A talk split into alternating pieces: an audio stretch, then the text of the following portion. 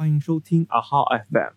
这是一档专注于互联网真人故事的访谈节目，由阿哈 Club 互联网俱乐部推出。你可以在小宇宙、喜马拉雅、苹果 Podcast 和荔枝 FM 上订阅我们的频道。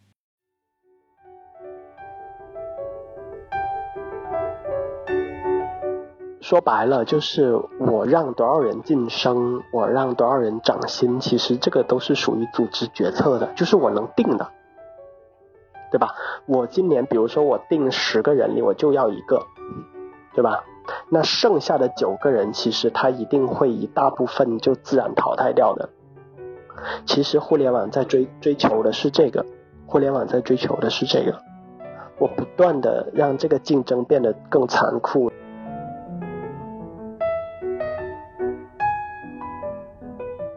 但是我们的一个目标就是一定是追求人效，就人均效能和效率，最大程度的发挥每个人的。说白了，其实其实跟跟跟以前的这种这种血汗工厂没有没有 啊，对对对对对。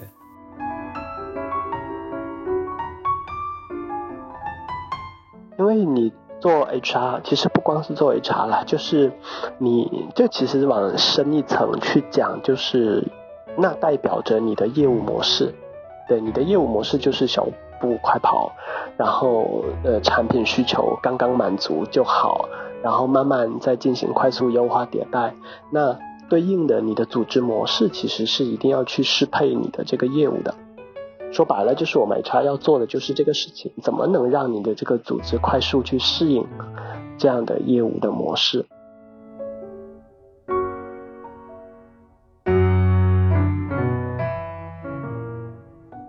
对，所以其实这几个视角，你每个视角都能够梳理出一些你想要的东西，但是这些东西你是要去排序的，就你要去找出来你真正在乎的是什么地什么东西，因为如果你不去做一个清晰排序的话，未来你很有可能在求职的时候会遇到一个，呃，怎么讲，就是你总会觉得别人碗里的饭是香的这么一个一个心态。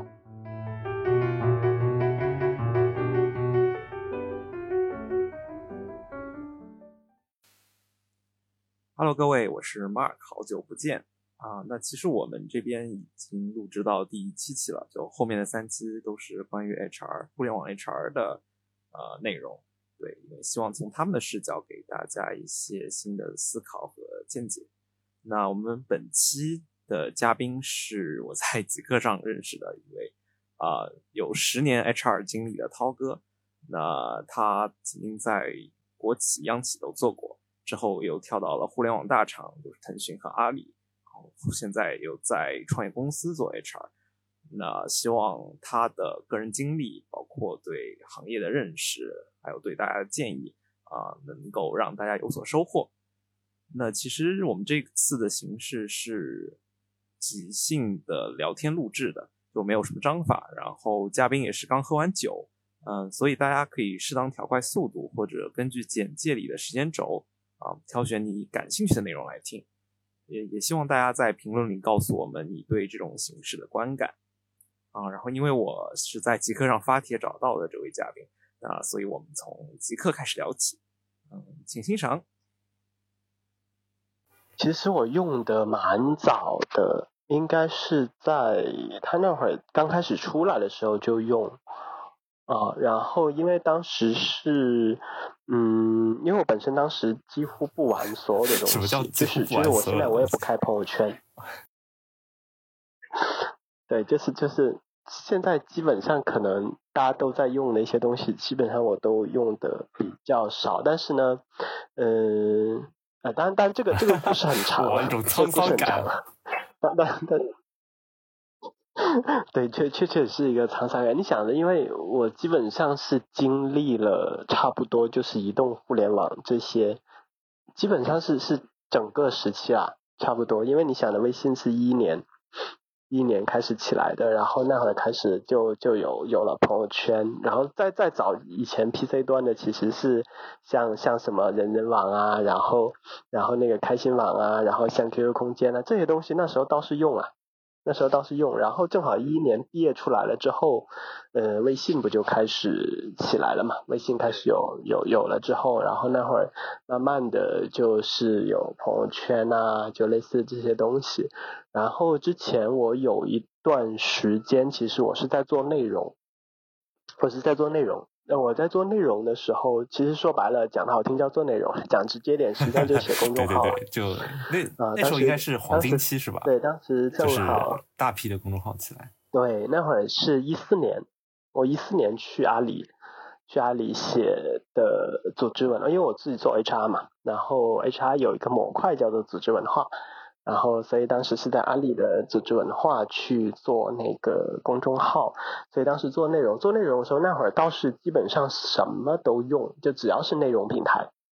然后社交平台都去会都要都要去用，因为你不停要都要去抓热点嘛。然后，但是 这是不是玩腻了？就是你刚刚不是说，哦，我猜中了，对对对。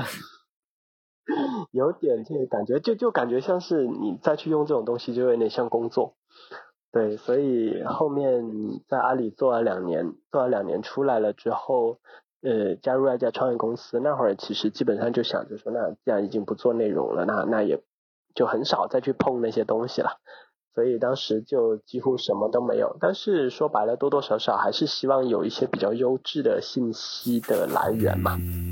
是什么？什么叫优质的信息来源？我没有太听懂，那稍微解释一下。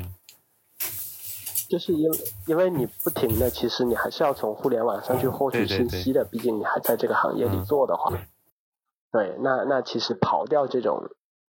那个比较大众的这种渠道，当时其实极客它有一点还像是一个订阅器。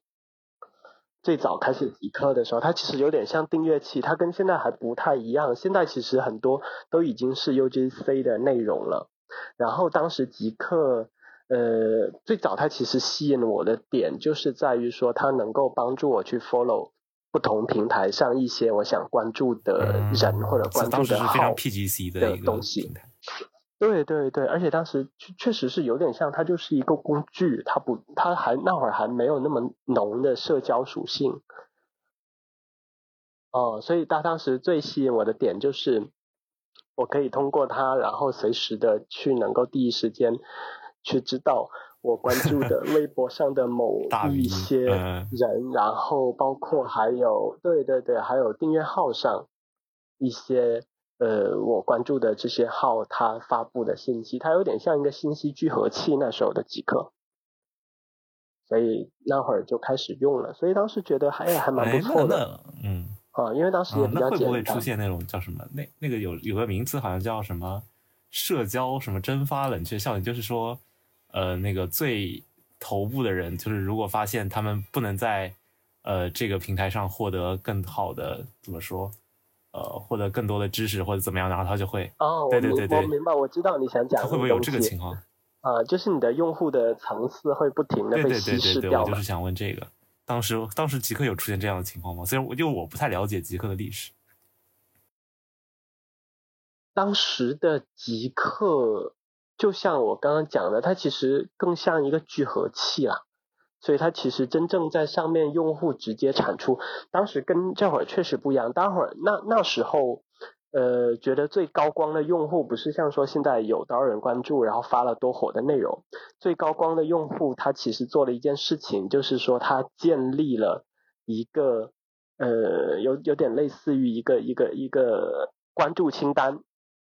我举个简单的例子啊，比如说我现在我是一个极客早就就回到早期的那时候，我是一个极客那时候的用户，然后我在上面最常做的事情就是我自己建一个关注清单，比如说我的清单里有哪几个微博的大 V，有哪几个我关注的订阅号，有哪几个知乎的号，然后呢有这个清单 share 出来，然后别人去 follow 他的这个清单，有点像网易云音乐的那种歌单。我我理解了，我理解了。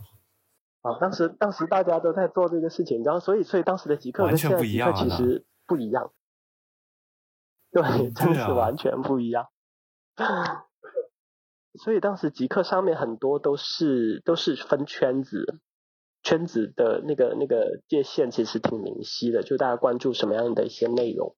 所以当时其实是是这么个原因，然后才开始用极客的。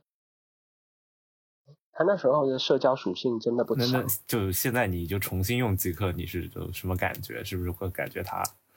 他，怎么说？我也不知道，就是完全不一样。因为其实他他那会儿被下架了之后，被下架了之后，其实那段时间我不知道，据说好像他是有替代产品，但是我一直都没用。哦，一直到它重新上架了，我才重新下回来。对对对对对。嗯，对，那你下回来，嗯，但我觉得也还 OK。对，下回来之后，对，但是确实是感觉，嗯，怎么说呢？就是信息的质量跟那时候的是差距蛮大的。哦，完全不一样了。这样其实就当一个社交平台在刷了。这有点像那种。但实际上刷的也比较少，有点像那种知乎早期就可能非常的、非常的就是信息很硬核啊，或者怎么样，但可能越来越大众了，就变成一个社交平台之类的，对，好像大家都是走着这样这样的路。对啊，所以现在就就社交平台，嗯，当成微博去刷。哎，那你是怎么刷到我我这个信息的？我很好奇。他不知道，应该是推荐。那你刷的是不是蛮多的？因为，因为我看好像好几天、很多天以后你才刷到，才才才怎么说回复我？那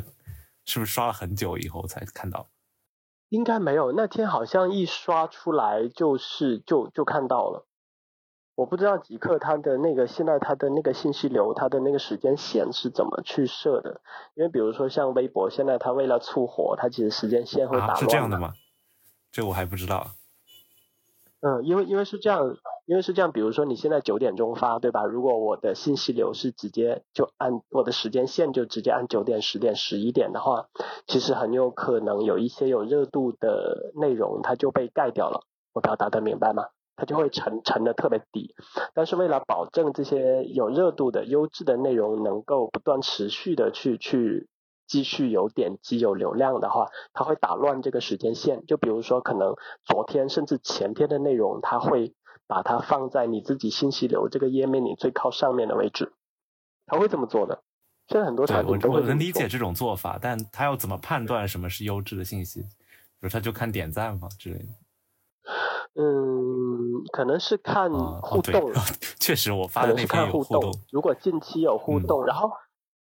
然后，而且可能它会有一些关键词，因为我们我本身自己做 HR 的，对对 对对，对他可能可能会根据关键词会给你去做一些权重上的调整。因为我记得应该以前，对我记得应该以前极客好像是有自己给自己选标签的，所以当时我我好像是是有选 HR 的标签，对，所以可能关于 HR 的。他判断跟这个内容或主题相关的话，他就会把优先级会放的比较高有意思，有意思，我觉得这极客做的不错。那我以后要多用极客来找嘉宾，太棒了。哎，因为现在好多社交产品基本上，反正然后互联网做到现在，互联网其实蛮透明的，就产品真的蛮透明的，所以大部分有的功能，几乎所有的同类的产品都会有啊。因为因为之前做内容的时候也是也是这样，就是也会去关注一些做做内容的平台和做内容的产品，所以所以多多少少其实要要去学一些运营这方面的东西了，但其实学的不太深，反正多多少少就是一些皮毛的东西。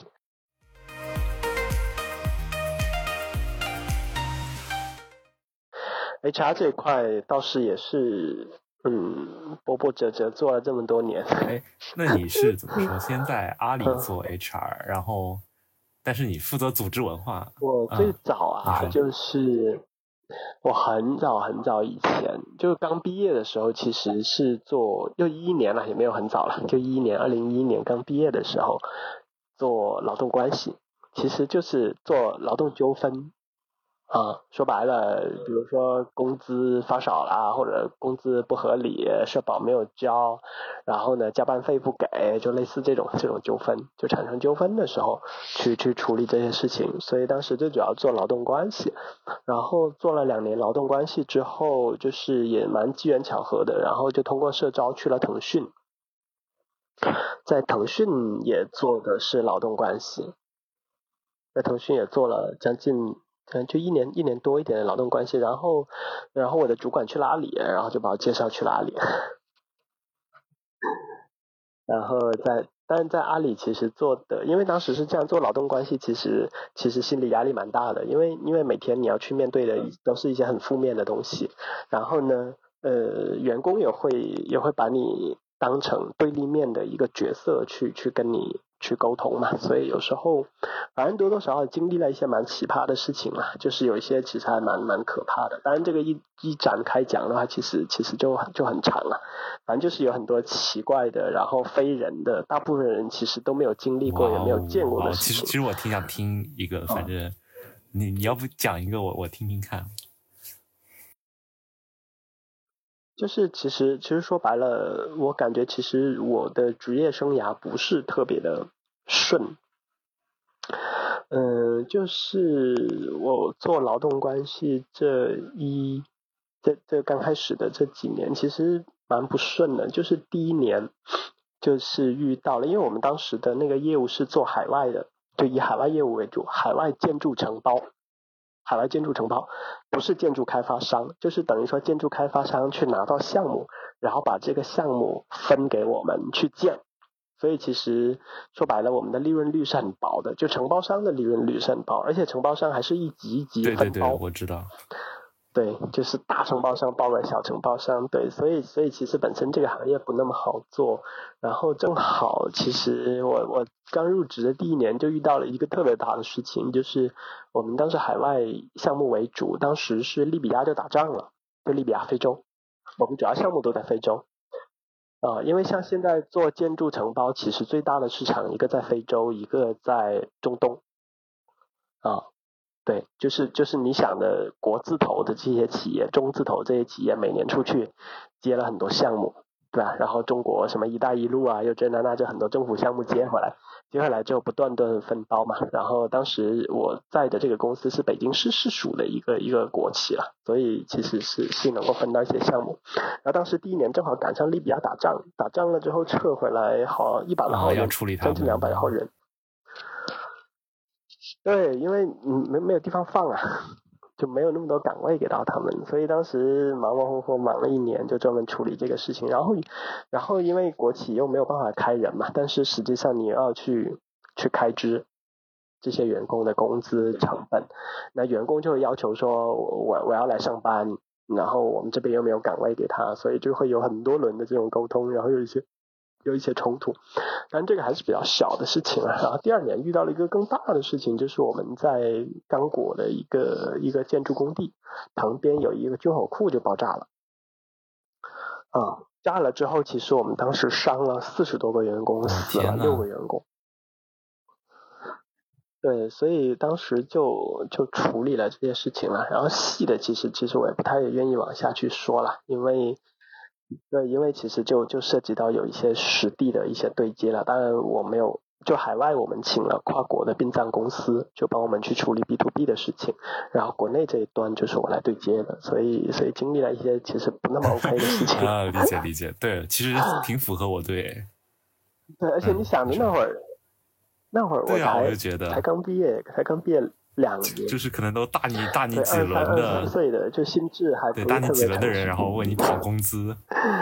或者 要要工作之类的，我觉得真挺可怕的。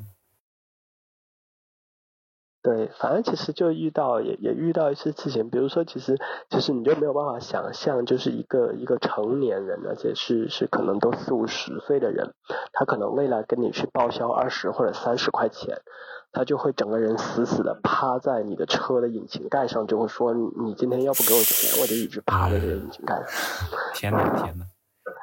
所以有时候，有时候，有时候挺挺挺挑战，这确确实是就是很多人性的东西。所以当时做了两年，觉得觉得呀，这个事情怎么那么多负面的情绪？然后，然后当时就想着说：“那那轻松一点，做一点。”其他的开心的一点的事情，当然其实有想有想过，就是当时做完两年之后，有想过要么就回家算了，因为其实其实北漂漂北京也不是一件容易的事情嘛。对，但是但是机缘巧合，找着找着就就找到了腾讯的一个机会，然后当时还觉得，当时其实腾讯还没有现在那么大的知名度，一二年的时候。当时当时你为什么就是去腾讯？我觉得还挺挺有趣的，就是。怎么怎么找到这个机会？当时其实腾讯也，反正知名度还没有那么高了，那会儿微信也没有起来，然后大家就，而且其实当时腾讯也没有那么多像现在这么头部的游戏了。然后那时候其实腾讯还刚刚才跟三六零打完那个三 Q 大战，这个你知道吗？你知道三 Q 大战吗？哦天呐，好有历史感！我知道，我知道，我知道了，这个太有年代感了。打完三 Q 大战，然后然后整个公关的嗯口碑就特别差。哦，那会儿都没觉得腾讯是是多牛逼的公司。哦，然后。嗯，但想想，其实这几年腾讯变化挺大的，真的挺大的。哦，然后所以当时就去了，去了还其实还是继续在做劳动关系了，但是在腾讯做劳动关系就比较轻松一些，因为其实基本上大的调调上，腾讯是非常遵纪守法的，而且非常注重员工的感受，所以就是就就讲直接点，就只要能用钱摆平的事情，都用钱去摆平了。这这还挺有意思。那那之前的公司就。怎么说就比较比较抠门吗？之前公司其实对对对，就是就是其实比较压底线一些，就是就是能不给的就不给啊啊，当然就法律要求的肯定还是给了，但能不给的就不给了。但腾讯相对来说那个给的给的手笔会大一些。我举个很简单的例子，比如说现在现在很多公司不会都会给你设一个年终奖嘛，对吧？但是很多公司它规定就是你必须要干满一整年。你中途你离职了，我就不给你了，对吧？啊，但实际上腾讯当时是你你即使你中途离职，你干了几个月，它就会折给你几个月，啊，就就就是类似这些东西，其实腾讯是蛮慷慨的。然后当时其实，在腾讯，嗯，坦率来讲，主要工作任务就是去做离职面谈。哇，这种工作，主要是做离职面谈，然后然后。负责北京北京区域的员工的离职面谈，就是就当然也会有其他 HR 在谈，但是就是就是他们谈不过来的，我就去做一个补位。因为腾讯的 HR 是这样的，他就是因为腾讯不是分几大业务群嘛，现在应该是是七大还是八大业务群，每个业务群会有自己的 HR。然后，但是呢，每个业务群的 HR 他不一定在当地会，他他不一定在当地。我举个例子，比如说，呃，腾讯的微信事业群，他在广州，对吧？他总部在广州。然后呢，他其实当时在北京，他有一个小小的团队，大概二十来个人做语音识别的，啊。然后，但是呢，在北京这里是没有这个事业群的 HR 支撑他们的。他们的 HR 是在广州，所以其实我是属于在北京的 HR。那这时候广州的 HR 就会来联系到我，我作为他的一个补位去支撑他在当地的二十多个这个人的一些事情，就类似这么一个合作模式。你可以理解为我们是一个这一个一个资源平台，就北京当地的 HR 的资源平台。啊，去去做一些补位的这些事情，所以当时就补位去做像离职面谈啊、离职沟通啊这些事情，然后也处理了一些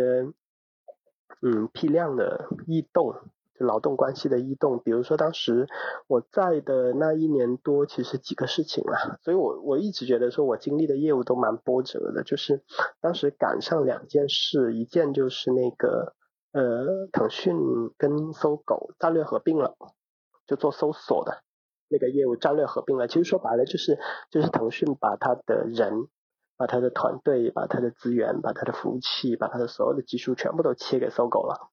啊，所以其实是是有一整个团队要转移过去的。但是其实说白了，当时当时虽然说腾讯它还没有现在那么牛逼。但是实际上它也是一线的互联网公司，对不对？但是一到搜狗，就就大家感觉就变成二线了。是是是。所以其实很多员工不太愿意去。对，所以但是为了为了你业务的业务的这个这个，嗯，叫平顺的过渡，其实我还是。需要从导向上来说，需要这批员工这个团队整体迁移过去的，所以当时也做了很多沟通啊，然后，然后包括做了很多的这种一对一的、一对多的，然后包括也请了当时王小川啊就过来，也给整个团队去讲了。其实说白了，一方面你要去打消大家心里的疑虑啊，然后第二方面其实你还是要去给大家灌灌注信心嘛，所以是跟业务，我们叫业务搭档。实际上说白了，就是业务的一些关键的人，就是 HR 跟业务搭档一块去做了很多这种沟通的事情。哦，所以就是请一所以当时这个事好情，嗯懂业务的人来跟大家讲，就是这个这个有还嗯是有，很好的而且。这个是的，是的，所以其实讲就类似这种沟通的这种事情，其实可能反反复复要做很多轮，而且不同层面的要要不同层面的去做，比如说有大的，对，就其实其实也也是有很多的打法在里面了。嗯，我还是挺有门道的，听起来。对，然后然后完了之后，后面又赶上腾讯微博改组，反正其实类似都是这种业业务收缩的这种事情，因为因为本身其实腾讯微博在成立这个业务的时候，它就不是一个进攻性的产啊，品，对，它是防御，它是属于一个防防守性的产品，就当对当当时就是就是尾随尾随新浪微博，就新浪干啥我们干啥。啊，就是我们不求主动进攻，但是我们一定要守住这个呃赛道内不能只有他一家独大。呃，但是其实，呃，腾所以其实、嗯、当时应该是做了做了几年，我忘了，但是一直其实都都就做的觉得这个东西做的蛮鸡肋的，所以到了一应该是一四年，到了一四年，一三年年底还一四年的时候，反正，然后就是终于又做了决策，就是这个东西做改组，改组其实就是把它从，当然这个其实对外是没有去这么说了，但实际上内部挺明确的，就是把腾讯微博的定位从一个社交产品转化成媒体产品，就媒介产品。啊，就它它不再是它不再是以社交为导向了，它更多的是变成一个新闻，变成一个信息的一个产品。就其实有有点，你可以理解为就是它它是一个移动端的门户网站，嗯，但就我我不太清楚这个它就变，成更多的是交流信嗯，息。就我不太清楚这个腾讯微博所以，说白了就是它岂不是和腾讯新闻呃、其实差不多？对啊，所以其实当时就是它整个组织架构就全部并到腾讯新闻的组织架构里了，然后呢是靠这些人，新闻的这帮人去维护这些内容，然后往这个微博上去输出，就是腾讯微博上面到到那时候其实大部分剩下的都是一些大 V 号、一些官号，对，然后他可能定期的我。去去发一些内容啊，发一些更偏新闻导向的一些信息，而不是像你看现在新浪微博这样很多其实还是 UGC 的这种信息在里面嘛。哎，我其实刚刚刚刚我嗯有个问题还挺想问一下，就是你刚刚说，因为你负责了很多离职的嗯人嘛，那这些离职的人他们大概是哦什么原因呢？然后还有是怎么说，就是后面去干了什么呢？我还挺好奇的。嗯，大部分其实还是继续在互联网啦，啊跳然后嗯，对，基本上就是跳槽。然后当时其实去就腾讯去阿里的有有有一些，但比较少。然后腾讯去新浪的比较多，因为当时腾讯在北京最主要业务有几个哈，第一个就是就是现在叫 PGC 的这个，哎不是嗯 PCG PCG PCG 对对不对？对，PCG 就是就是这个事业群，它前身其实是 OMG 嘛，就是网络媒体事业群。然后这个事业群它主要的产品是腾讯视频，然后腾讯的那个门户网站，然后腾讯的微博，然后嗯好像没有了，主要就是这几个。所以这批人的话，这个事业群的总部是在北京，是腾讯唯一一个总部在北京的事业群。然后这个事业群出去的人其实去的比较多的，像去爱奇艺，对吧？然后其实是对对口的嘛，爱奇艺，然后优酷土豆，然后嗯，像像去新浪的、新浪微博的、新浪门户的或者新浪体育的，啊、因为其实做的东西都是蛮类似的嘛。然后另外还有还有嗯其他的事业群，比如说呃我不知道现在还还叫不叫 MIG 啊，就移动互联网事业群，现在好像改名了改名了。然后这个社群主要的是，主要是是有像这个腾讯地图，然后呃腾讯浏览器、腾讯安全管家，然后包括腾讯云，呃没有腾讯云不在这里，腾讯云在 SNG，但但腾讯云总部也在北京，当时好像总部应该是在北京。对，反正就是这几个业务啊，大家去的还是还是相关的一些公司比较多一些。反倒来说，腾讯出去的人创业的相对来说少一些，相对阿里来说，啊，出去之后创业的人少一些，大部分还是去去其他的同质背景的公司，然后去任职。啊，当时其实去去头条的挺多的，因为头条离腾讯很近。对，就是他他们会会来挖人吗？对，当时去头条挺多。对对对对对，因为当时腾讯啊不是，当时头条它主要还是做那个新闻推荐嘛，那是它最主要的那个产品嘛，就今日头条嘛，所以它的搜索的技术，包括当时腾讯搜搜不做的时候，啊，有一些做搜索做算法的，很多人其实过去的，很多人去头条的。哇，这个好有意思，就是就是腾讯其实就是头条这个选址非常有意思，就选在腾讯旁边，然后。为它的发展奠定了基础。就在腾讯旁边，就是楼旁边。有意思，有意思。对啊，所以所以当时当时当时其实有不少人去的头条，然后那会儿那会儿其实去这些的比较多了。那大概是几年的时候？嗯，然后那会儿第一四年。就一四年，我最后一年在腾讯的时候，一四年，然后地图的其实说白了，地图那那那帮人出来之后，要么就去高德地图，要么就去百度地图嘛。然后其实其实当然内部啊，内部有一些信息啊，就百度地图其实很多，它有一些底层的东西，其实都是腾讯的那帮人带过去。腾腾讯的地图技术，就坦白来讲，技术还可以，但是腾讯地图。它的弱点就是在于说，它拿不到第一手的地图的数据，就是因为在中国，地图的信息和地图的数据是属于官方的，属于国家的。就就你不能自己随便跑到街上去，你就做测绘，你不行，你要有你要持证，你要持牌。那那其他两家是有。对，所以当时，呃，百度是买了思维图新。啊，我我不知道是完全收购还是说控股，然后呃高德他自己本身他本身就是做车载导航的，然后高德他自己有有这些资质，所以高德能做，然后腾讯没有，然后腾讯当时就到处去买地图数据，但是但是那些图商他都不会把最新的数据卖给你的，所以腾讯的地图数据就会更迟滞一些。然后当时也做了很，当时也也也也就是说做了很多的尝试啊。那会儿其实还有一阵子，其实腾讯地图还主打零流量。就一四年的时候，流量真的是一个，我有印象。我说的是手机流量，包月的那个流量。贵的。对，那会儿其实还是很金贵的一个东西。对对对对对。所以所以当时就就有。就想说做一些弯道超车嘛，比如说尝试去打零流量地图，就等于说说白了，你可以提前把地图包离线到你的手机里，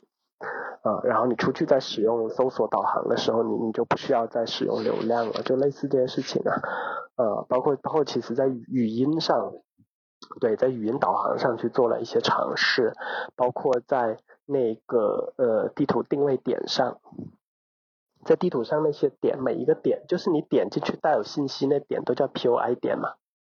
在在在地图里面，它叫它叫 POI 点。然后那些 POI 点的数据的话，那些图商提供出来的数据很多的。我举个例子，比如说你现在搜，你搜你住的这个地方，对吧？它会给你返回给你一个地址，这个地址实际上是图商图商地图的那些厂商图商他会。去去给你提供，但是他给你提供的这些信息，它其实是基于国家的那个那个行政系统的那个地址的格式，所以你会看到他会他会告诉你说你是什么区，你是什么街道，你是什么路几号，对。但是你作为一个普通人的话，你听到这些东西，其实你是没有办法判断这个这个这个建筑的位置在哪里的，对吧？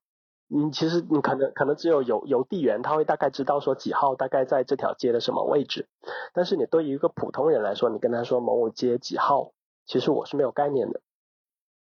对，所以所以当时再加上导航没有那么精确的时候，你导过去你不一定能找到那些楼。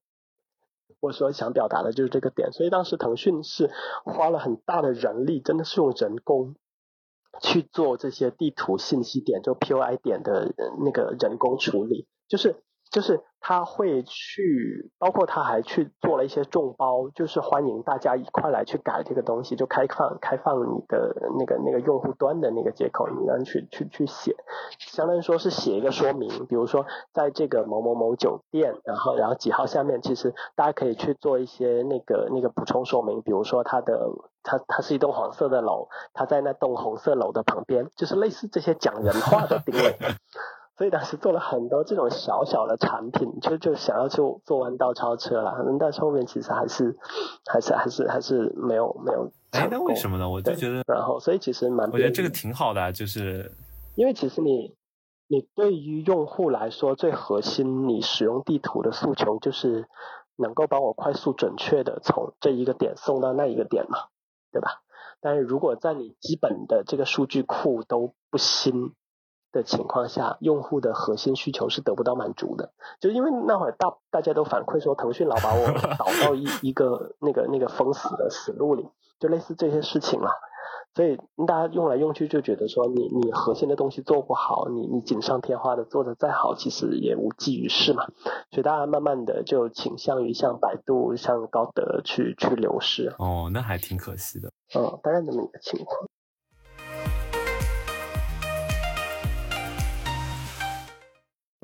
我觉得你好像很懂很懂业务，然后就是就相对于一个 HR 来讲，因为因为其实每天会跟会跟业务泡在一起，那那其实做 HR 的基本第一点就是说，就是说一定是要懂业务。但我说的懂，不是说我会业务，而是说我大概知道这个业务是怎么转的，怎么跑的，然后在这个过程当中都有哪些角色，大家都都去承担什么样的职责。HR 懂业务，基本上就是就是。有这个要求了，要不然其实你很难去做出能够去支撑你的业务往前跑的一些 HR 的专业的事情了。因为我觉得这个是一个基础啊。哦，这好像是可能是互联网才有这样的要懂业务，我总我感觉好像。对对对，互联网是。对，像我听互联网是其他行业的 HR 不一定会有这个要求，所以刚开始从从传统行业到。到腾讯的时候，其实确实有一段不太适应的时期了。然后那会儿觉得说，哎，自己好歹本身都是学 HR 专业的，而且厚着脸皮讲是全中国最好的 HR 专业和最好的 HR 的学校，念了四年出来，然后工作了两年的人，竟然发现我听不懂 HR 部门开的。那个周会，我觉得当时挺打击。哎，能透露一下是什么学校因为其实当时差就差，好奇。呃，就人民大学，不错不错。因为因为人民大学是是中国，那别的专业不说了，但是至少 HR 这个专业来说，你可以理解为它是它是中国最早的。然后，然后这一帮教授也是中国最核心的教授，就是很多我们学院的教授是参与了中国关于劳动关系相关法律的起草的。对，所以，所以，所以就是就是人民大学的 HR 专业是是业内口碑是比较高的啦。对，然后，然后到了腾讯之后，发现，哎，怎么好像感觉大家开开周会，我都听不懂大家在说什么，就是其实就差在业务的这个点上，因为我根本不知道业务是怎么跑的，业务是怎么玩的。那那其实很直观来说，你在去做 HR 工作的时候，其实你你是找不到自己的一个发力点的，你不知道该该做一些什么样的事情，让业务觉得你有价值。因为说白了，我我就算离职访谈，我谈个。五百一千人的，但是如果我不知道业务希望说我通过做这件事情，给到他什么样的反馈，给到他什么样的支持，对，那那实际上我谈的再多，其实没有任何用了。然后互联网又是一个非常看结果的，就讲结果导向很强的这么一个一个模式了，啊，所以当时当时不太适应，嗯，就花了蛮长时间，花了大概半年的时间，自己慢慢业务，慢慢折腾过来了，有意思。对，那后来是怎么慢慢尝试跟跟着他去聊？后来就是怎么怎么去到阿里的？嗯，是腾讯有什么问题？就是我的我的一个同事就过去了，我的一个同事就过去了，过去了之后他就把我介绍过去了。这个好好随意啊，听起来。就有没有什么？而且当时因为当时是这样的，我跟你说，当时阿里在在整个互联网业内的口碑就是，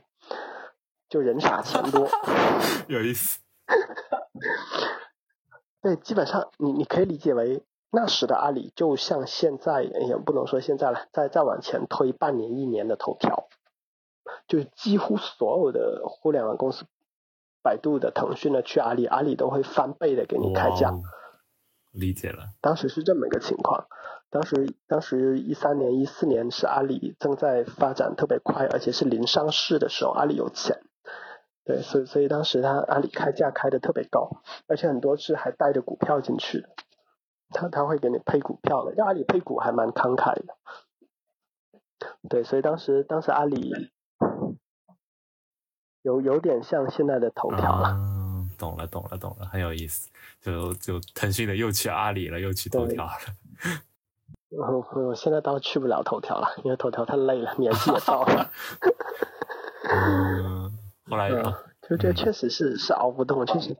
所以所以坦率讲，为什么我我这几天在休假，其实真的是因为身体上出了一些问题。我我在休一个蛮长的一个假的。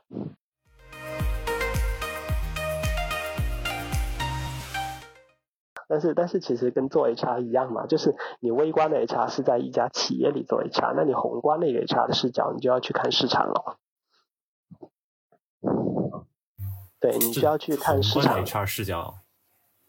对，哦你要去看市场的供需，然后市场的整个人才的情况。嗯，你们会做那种什么研究之类，就摸这个市场这样嗯，倒是比较少，也没有那能力去做。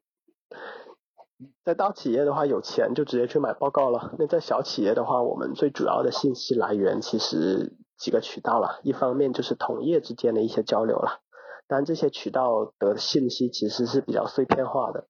然后第二个渠道其实就是我们的招聘嘛，我们其实通过招聘这个活动，跟候选人之间，我们是有那是是不断的会去吸收一些行业内的相关的一些信息的，啊，所以其实其实可能就是说在在小，因为举个例子，比如说你像阿里、像腾讯这样的企业，每年要从上要从市场上去去吸纳上万人的就业规模，那你可能再去做你的薪酬制度，每一档之间差的一两块钱，最后通过这几万人去积累下来的，可能就是上百万或者上千万的差别，对吧？但是对于我们这种小企业，可能每年我们就二十或者三十个这种招聘的体量的话，那其实我的一些误差我是可以接受的。我差太大，我可能也就是差上千上万块钱而已。啊，所以其实只有大企业需要这种更精细的这种认。对，大企业需要的会会更多一些。那小企业的话，就基本上够用就好了。包括互联网行业不也是这样吗？就互联网再去做产品的时候，你基本上就是够用就好，就先上线，这个还 还然后慢慢再对，打磨嘛。就有很多就是调侃产品经理的，都是说这个有很多图啊，叫什么一个电梯，就先先是楼梯，然后他就说先上线，就是产品先上线那个梗。对，因为你做 HR，其实不光是做 HR 啦，就是你就其实往深一层去讲，就是那代表着你的业务模式。对，你的业务模式就是小步快跑，然后呃产品需求刚刚满足就好，然后慢慢再进行快速优化迭代。那对应的你的组织模式其实是一定要去适配你的这个业务的。说白了，就是我们 HR 要做的就是这个事情，怎么能让你的这个组织快速去适应这样的业务的模式？哦，所以其实我们大部分的时间就是在做这但我听起来是个很大的学问，就是你怎么怎么才能让你的这个组织保持战斗力，服务这个目标，感觉好难哦。对，所以其实其实最主要就是你不断的把你的组织打磨的适配你的这个业务的节奏。那这个讲其实就讲的比较抽象一点了。啊那有没有什么那具体的例子实在一点的如话果，方便分享的话，是嗯，你会发现就是在互联网公司里，同样刚刚毕业的人，在三年之后会特别有一个，就是就是会产生一个特别明显的区分，就是优秀的人和跑得慢一点的人，就是可能可能你单纯讲他的能力上，真的不一定会有那么大的差别，但是从他的级别和待遇上，啊，就是更适合这个机制的人，他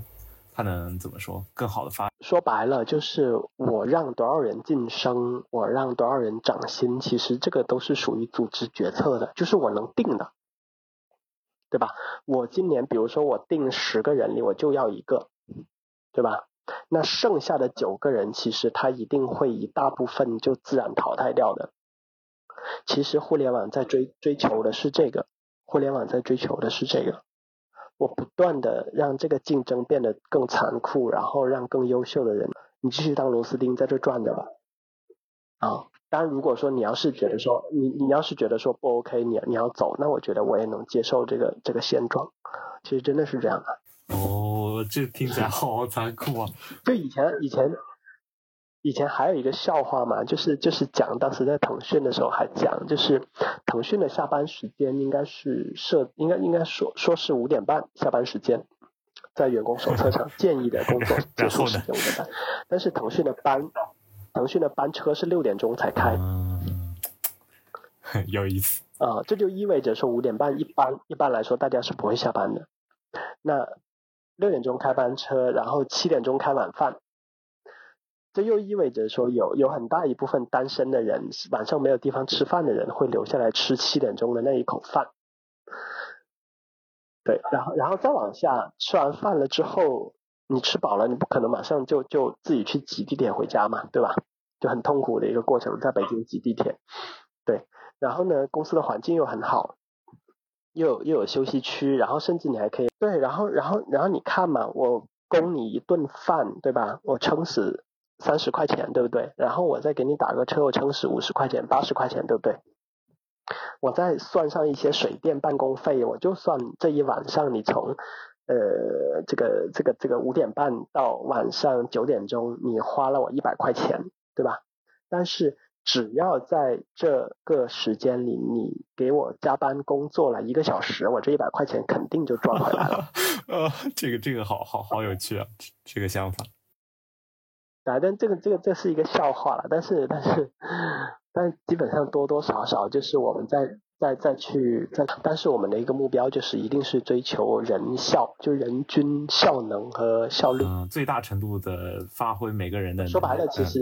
其实跟。跟跟以前的这种这种血汗工厂没有没有 啊，对对对对对，我有这种感受，我有这种，对，所以大家现在叫叫厂嘛，大厂，对吧？其实也也是这个意思在。对啊，是的，是的，是的，只不过相相对来说，确实核心。因为因为说白了，这个东西在在马克思主义里就写，马克思就给我们讲的清清楚楚啊。每个人上初中、上高中的时候都学过啊。那你既然是企业，你一定是以获取利益为你的目标的，这个是不会变的，这是改不了的。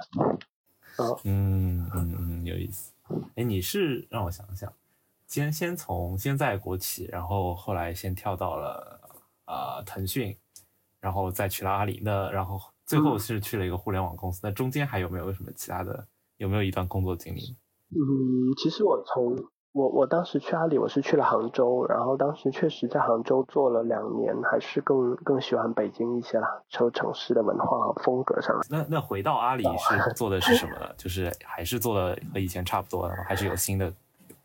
嗯，其实不太一样，就是在 HR 里，现在大部分互联网公司，就就以前传统的 HR，就是可以理解为叫六大模块了，包括现在大部分的国企，其实其实都是还是在用沿用这种模式，就是就是 HR 它会做很嗯就很窄，但是呢，可能或者或者理解为机械性的技能性的事情比较多的类似这种模式，比如说以前叫六大模块了。叫叫招聘，叫培训，叫薪酬，然后叫绩效，然后就还还有什么来着？选育用留，对对对，文化和战略，对，它它是按模块去做的，每个模块呢，它有很多它就自己体系内的一些一些理论的东西，理论的基础，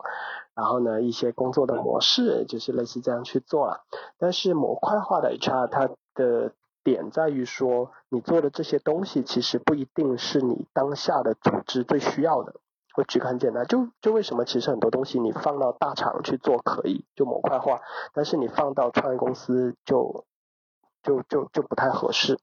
有可能是说，我举个很简单的例子，比如说你现在就十个人，对吧？一个创业公司，你十个人其实，在互联网公司里，十个人其实可以做出一款小产品了，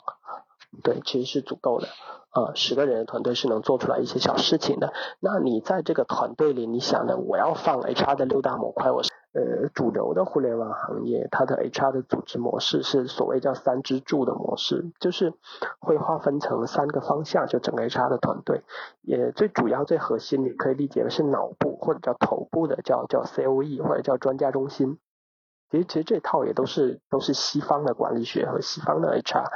这些这些理论过来的。啊，然后中国做了本土化而已，然后所以头部的叫 COE，就是专家中心这一部分团队的职能，它主要是去制定整体的整个面对整个公司的所有的 HR 的策略。就像你刚刚提到，比如说去去做一些很专业的整个市场、整个行业的薪酬的调查，或者说整个市场啊、整个行业的劳动力的调查，就类似这些东西，他们会去做研究，做研究了之后去制定整个公司全盘的这些政策。比如说，我们今年要要招多少的校招生啊？要校招生和市招生的比例是多少？然后薪酬区间我们是制定在什么范围内？其实是专家中心去做的，嗯，然后完了之后，专家中心下面两趴去支撑专家中心在的 HR，就是就是 HR 的工作在各个团队各个业务里去落地的两一趴，其实一趴叫做 SSA，就是共享服务中心，就 Share Service Department，啊，然后。然后，然后这一部分的，它其实就是说，通过标准化的方式去提高 HR 工作的效率。对，就比如说我的入职流程，我怎么办理它更迅速，流程更快。那所以其实现在很多头部的呃互联网公司这一块的 HR，其实更多的你可以理解为它是一个信息化的部门，就通过信息化的手段去提高 HR 工作的效率。嗯，可以理解。啊，比如说我的招招聘的信息化，我的绩效管理的信息化，然后我的员工电子的档案，就类似这个事情，就提高工作就 HR 工作效。那你就是是的，是的。回去阿里之后，你做的是什么？就是什么团队的 BP 呢？对对对，我们当时是彩票的业务。彩票，彩票，就就以前淘宝彩票。天呐！就淘宝，它它会分不同的类目，比如说淘宝的食品、酒水、服装、小商品、家居，它不同类目其实是不同团队在做的，啊，然后然后当然其实现在现在禁售了，从一五年开始国家就禁止互联网彩票交易了，所以现在这个团队也嗯。就比较艰难了，确实比较艰难，所以为什么当时我后面也出来，也是因为这个原因了。理解理解，哦，这个整个故事非常的非常的长，我觉得还挺有意挺有意思的，就。因为考考虑到其实其实如果说包括现在如果说大家希望去阿里的话呢，比较现实的就是说好的机会基本都在杭州，就总部的机会其实一定是会比区域的机会要好的，嗯。所以是很现实的一个问题。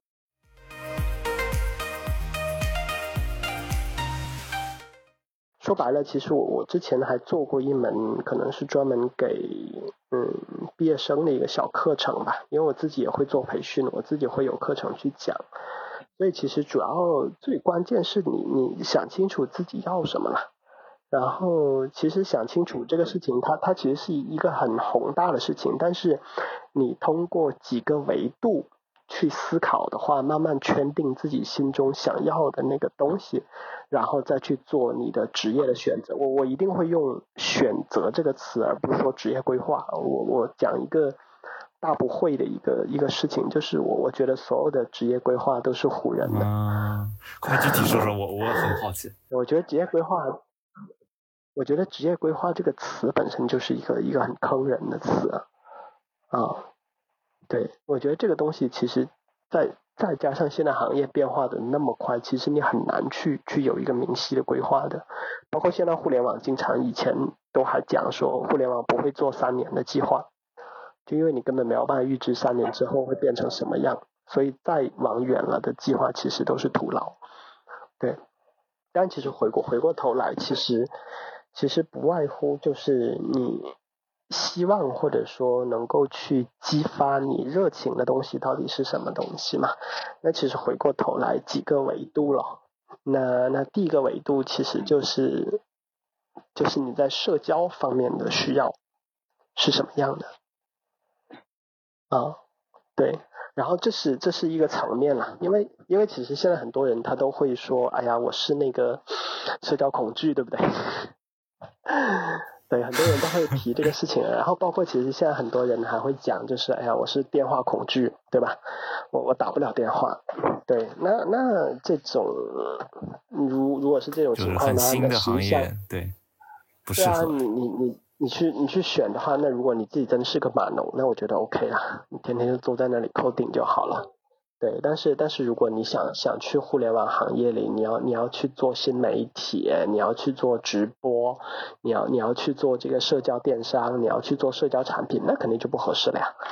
对吧？哎，我也感觉就是你可能还是要从内部寻找到自己，不是从外部去看别人在干什么你就去干什么。对对对对，所以这个是。这是一条，那第二条其实它有点像是宏观的社交的需求，就是说什么样的事情能够让你真正感到自己是满足的？嗯，满足感。其实这有时候是是需要自己回自己回过头来去梳理自己在在过去这么多年时间以来真正最让你开心和满足的事情是什么？但其实，嗯。通过梳理，你一定会发现有一些这些满足，实际上它并不是你自己来自于内内心的满足。有时候这个满足感是别人给到你的。我举个很简单的例子，呃，比如说你在高考的时候考了一个特别好的大学，对吧？你考了一个北大，对，但是但是实际上当时你的这种满足的感觉，实际上是来源于外部的。啊，因为可能是来自于你的父母，或者来自于你的同学，来自你的班主任。但是你回过头来坦率来讲，自己内心可能并不真正喜欢北京大学 这个学校。就像我，其实我当时我为什么去人大，其实有点，其实说实话，我最喜欢的是厦门大学。我当时特别想去厦门大学，但是但是当时阴差阳错考的分数考高了。嗯，然后。然后呢，当时就就觉得说，哎呀，选厦门大学可惜了，就浪费分了。对，所以所以其实这个这个有有点像是一个更宏观的这个社交需要的这么一个视角了。前面一个社交需要的视角，它是更微观的一些小的事情，但是后面这一个视角就是叫叫自尊的这个需要。这这当然不是说自尊心理啊，而是。自我能够得到尊重的这种感觉是是什么地方来的？其实自己需要去去挖掘清楚啊。那回过头来，那比如说像我现在，其实其实我会很陶醉于，或者说我很沉浸于去做一些实打实的，我我眼睛看得见、手摸得到的一些东西啊。然后呢，这些东西会让我能够去沉浸在这个事情本身里。那我举个很简单的例子，比如说我我我去我去调一杯酒，对对对，我懂你。然后然后呢，我我去我去泡一个茶，或者说我可能去去炒个菜做个菜，我觉得对这些事情真正能够让我特别开心，很容易进入那种沉浸的状态。我也感觉，对对对对对。然后其实完了，前面这两个视角你梳理完了之后，再往下，其实还会有一些视角，比如说你生活方式的视角，嗯嗯，你自己需要或者说喜欢什么样的生活方式？我是一个慢节奏的，嗯嗯，工作只占我百分之十或者二十，还是说我是一个工作狂，不工作我就很闹心，我每天要花百分之八十的精力放在工作上。然后呢，我的生活方式呢，我是希望说它是一个城市的、都市的，还是说可能更更偏更偏乡村的，然后更偏烟火气的，然后周围有更多市井的这种生活方式。嗯其实你你是你是可以画出来的嘛？嗯，对对对，啊，然后再往再往下的一个视角就是说，呃，生活方式这个视角更多的是你关注自身，嗯对吧？那那宏观的一个视角就是说，你怎么去关注世界啊，啊？也就是说，你希望去做什么事情去改变世界？嗯呵呵，对，这个这个东西其实其实每个人心里多多少少是是有一定的这个这个欲望的，对。嗯啊，就是世界因我有什么不同嘛？其实这个也也需要去思考的对对，就很多啊，这个也需要这这点。很强的人，可能就会去亲手去做，然后就去创创业了，有的成功，有的失败，虽然对，就像就像很多的在互联网公司里，很多人他会觉得说我我就觉得我很希望说去去做一个方便大家的一个产品，然后全世界上千万上亿的人都在用它，对，啊，然后。对，然后完了之后，最后一个视角就是就是你的实用主义的视角了。嗯，对就是你现在当下你最需要的是什么东西？有对，比如说比如说有一些可能可能家里条件比较艰苦的学生，那他毕业之后他面临的第一件事情就是我怎么去还助学贷款，嗯嗯嗯哇，对吧？然后然后呢？对，所以其实这几个视角，你每个视角都能够梳理出一些你想要的东西，但是这些东西你是要去排序的，就你要去找出来你真正在乎的是什么地什么东西，因为如果你不去做一个清晰排序的话，未来你很有可能在求职的时候会遇到一个。呃，怎么讲？就是你总会觉得别人碗里的饭是香的，这么一个一个心态。嗯嗯嗯就我举个例子啊，比如说，比如说所有东西我盘下来，我现在我觉得对于我来说最直观的、最最重要的一个诉求就是我必须要把我的助学贷款给还了，嗯对吧？然后，但是呢，其实从另一个角度来讲，我又是特别渴望那种闲情逸致的生活方式。那这时候我就会有一个冲突，因为你所有的这些诉求之间有可能是会有冲突的。对